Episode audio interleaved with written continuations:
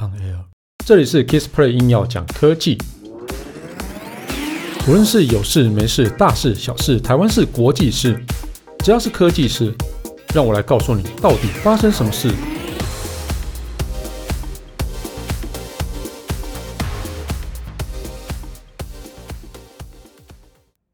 嗨，大家好，我是 Kissplay。哎，问一下哦，如果说你创造一个服务之后啊，啊，因为流量非常非，就是流量非常非常的好，也就是说你呃这个服务呢，哦、就是那会让让很多人，那就是蜂拥而至，然后来去来去看你的内容这样子。结果呢，电信商跟你说，哎，你这样流量太大，我要跟你要钱。这样你会做什么样的？有有什么样的感想？很特别，因为就是流量这件事情。就是电信商不是应该就是有多少流量就收多少费用嘛？那结果他现在要转到哦去跟这些服务商要钱，这件事情我觉得有点吊诡。好，那这件事情就发生在十一月底啊，啊，欧洲有十三家电信公司的执行长啊，去联合呼吁 Netflix 还有那个全球其他的美国的科技巨头啊。要支付网络服务供应商部分的一个网络升级成本。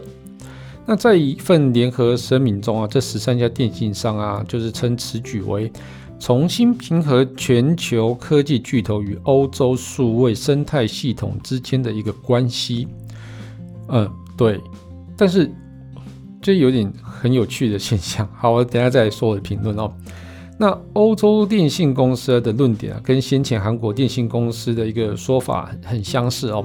那之前我们应该也有讲过这一集哦，就是说哦，Netflix 影集由于由于游戏啊，因为全球爆红啊，就连带使得网韩国的网络流量暴增。那这也让那个电信业者 SK 那个哦 Broad Broadband 啊，相当的不满。他认为啊，Netflix 应该多付。多出这些流量的，就是帮这些多出来的流量啊支付费用，甚至啊不惜告上法院。那事后啊，Netflix 也调涨韩国串流那个收费标准，涨幅高达百分之十七，也是 Netflix 自二零一六年进军韩国以来首次的涨价哦。那回到这次的事件啊，声明指出啊，欧洲的电信商为投入五 G 啊、光纤啊、边缘云等服务创新啊。年投资已经到达了五百二十五亿欧元，创下六年来新高啊！然而啊，声明中啊并未提到任何一家科科技公司的名称，而而是指出啊，越来越多的网络流量是于大型科技平台上产生跟变现啊。接着才写啊，要让欧欧盟公民啊可以享受到数位化转型成功的模式啊。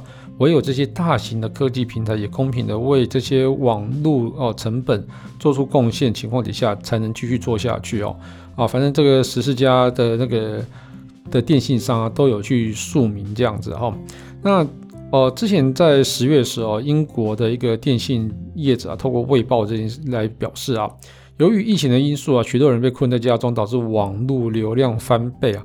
那而且有八成的流量贡献来自于 YouTube、Facebook、Netflix 还有游戏公司哦，这样子哦，所以就是表示这些这些都是吃流量的怪兽了哦。但是我我一直觉得非常特别，这个东西不是应该要由由民众去使用来付费吗？因为你想要用这么大流量，然后你就是应该要付这么多的钱。结果你反而是向这些科技巨头来去要钱，然后维持你现在这整个价格不变，嗯，这个是有一点特别啦。那你跟你去跟 Netflix 或是跟 Facebook 跟谁要钱，这个其实最后还是会转嫁到消费者身上。但是你你流量本来就是使用者付费嘛。那你你是自己要把自己的一个就是电信方案是应该要要重新调整，然后来去做这些费用，去你去去做调整，去多收民众使用的费用嘛？你怎么会转而向去这些大巨头要钱这件事情？那他到底要付多少钱？他要怎么计算给你？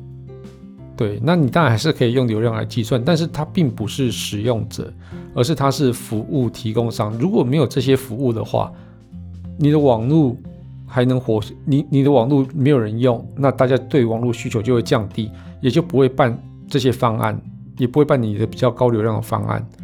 那这些事情就是的整个是鸡生蛋，蛋生鸡嘛，所以你要从哪边解决呢？对我我这个觉得还蛮蛮奇怪的。对啊，不是应该就是会鼓励大家是用高资费的方案，然后流量变得更高，或是你可以用到吃到饱这种服务这样子。但以欧洲来讲，我印象中蛮多的那个计费方式都是以流量计费，无论是家里的网络或是在呃行动网络都是这样子啊。哦，所以这件事情还蛮有讨论空间的啊。哦，不过现在这些就是电信商已经有提出这样子的想法了。那台湾会不会跟进呢？我觉得目前看来不太会，对，因为大家台湾这边通常不会反应到那么快，而且其实台湾这边的流量，我想应该不至于高到高到让那些电信商负担不起吧？哦，我想应该是这样子。好啦，那这一期节目就到这边告一段落。如果你喜欢我的节目的话，欢迎订阅与分享。如果你是 Apple Podcast 听众的话，也别忘了在上面帮我留个言，让我知道你有在收听。但最重要的是把打帮，最重要的是帮我打五颗星。如果你有什么问题想要交流的话，也欢迎到 Facebook 粉丝团 Kiss Play K I S P L Y 上面留言给我。谢谢大家，拜拜。